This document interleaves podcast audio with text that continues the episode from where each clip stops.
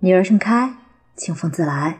欢迎收听励志大学生，我是你们的好朋友莫兰青。今天给大家带来有书万池的女人对钱的态度，决定了她的人生高度。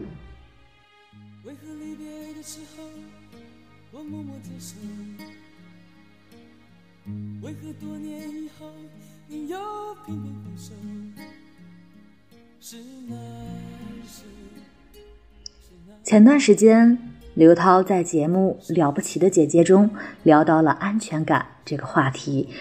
她说：“有安全感的时期，就是我开始慢慢存钱的时期吧。刚开始赚钱的时候，我用五年给自己存了十五万的定期。这十五万对于当时的刘涛来说，或许不是很多，但却能给她几分心安。”有人说，一个女人一定要有自己过好日子的能力，要有别人没法拿走的东西，这很重要。钱就是一个女人好日子的来源。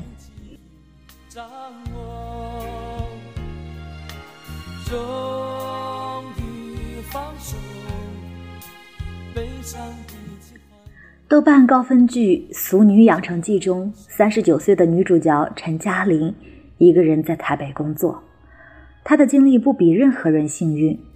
父母催婚，遇上了一个控制欲极强的准婆婆，每天起早贪黑，在同一个岗位上干了十年也没有升职。男友带她去试婚纱，婆婆连她的婚纱款式都要决定。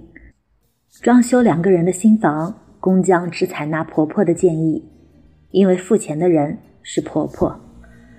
那一瞬间，她惊觉自己那么拼命的挣钱，绝不是为了过这种生活。然后他辞了难熬的工作，和妈宝男友断了联系，一个人回到了台南老家。三十九岁，失业失婚，但他没有丝毫焦虑，因为银行卡的数字给了他足够的安全感。他用一百三十万在父母家附近买了一套自己心仪的房子。随心所欲地按照自己喜欢的风格来装修，每天陪父母吃完饭后，就回到自己的小院里喝茶、晒太阳，给花草浇水，生活安静又惬意。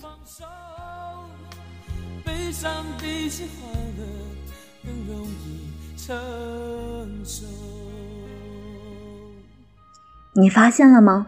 有钱的女人，哪怕到了人生低谷。也不会哀叹人生，不会自怨自艾，因为他们攒够了钱来对抗一地鸡毛。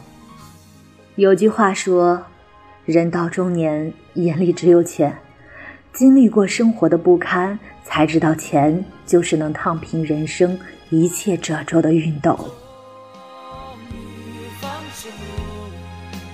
千山万水之后，是否还能看？前段时间，微博上有一则视频，一位妈妈因为孩子弄丢了地铁票，对她当众大声责骂。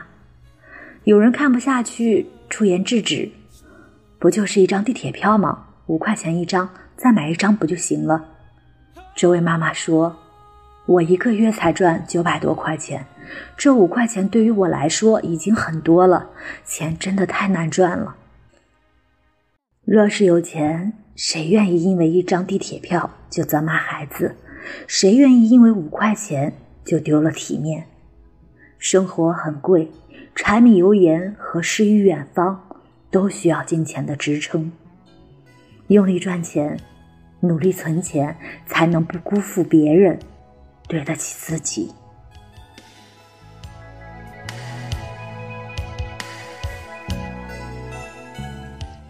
日本纪录片《女性贫困》中有一个真实案例：四十岁的佐佐木晴美，毕业于名牌大学，曾在一家上市公司工作。结婚之后，她变成了全职主妇。丈夫在她生完孩子之后，对她进行了长达十年的精神虐待，时常辱骂她是个废物。后来她离了婚，但因为离开职场太久，只能做一名临时劳动力。不仅工作时间长、强度大、薪水低，而且随时可能被无偿解约。可他说：“我别无选择，只能拿那些比自己更惨的人来自我安慰。”过了三十岁后，每个女人都需要认清一个真相：手里没钱，一点点风浪就能让人生岌岌可危。婚姻不能成为谁的避风港，生活不能因为结婚变得容易，反而会因为不够好的伴侣而变得更加辛苦。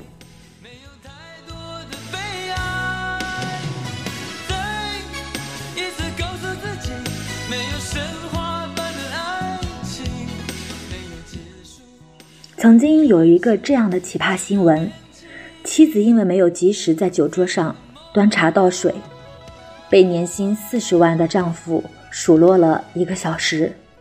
岳父赶来和女婿理论，却被打伤。新闻的关键信息有两点：一，丈夫年薪四十万，是家里唯一的经济来源，但性格暴躁，经常对妻子发脾气；二，妻子是全职太太。没有收入，被骂时不敢反抗。对于女人来说，钱就是抵御风险的盾牌。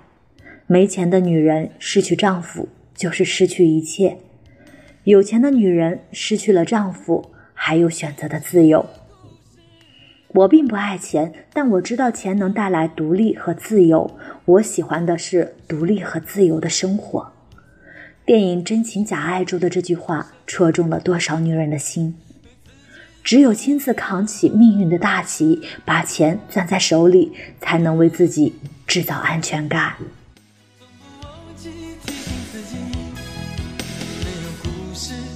没有等待，没有太多的悲哀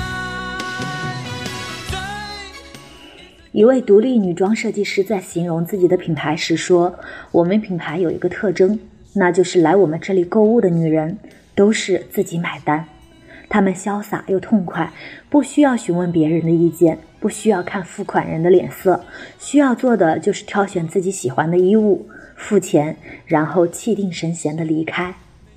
这个世界上昂贵的不只有名牌，还有爱情。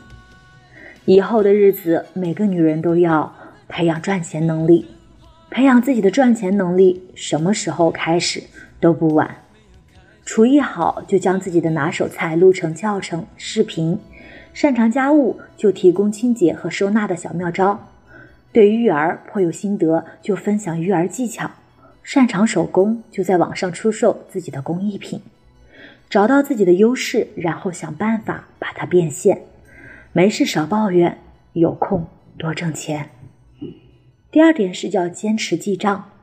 记录下自己的开支，并定期复盘，不仅清晰了解自己的金钱走向，而且培养更健康的消费习惯。开源节流是一个人越来越富有的技巧。三是存一笔风险基金，在每个月的收入和家庭支出中预留一部分，只存给自己。这笔基金可以让你有更大的底气，面对任何未知的危机。让你随时可以重新开始。现在存下的钱就是以后的退路。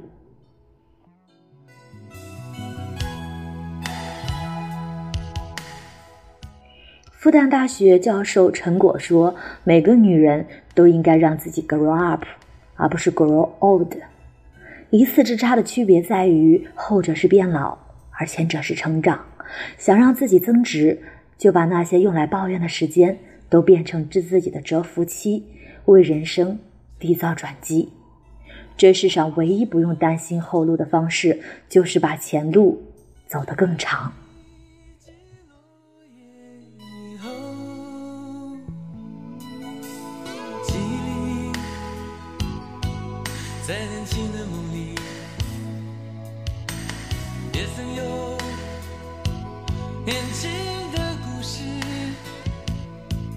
却在模糊的泪和无数个冲动的日子里，失去了生活和自己的悲哀。年轻的希望从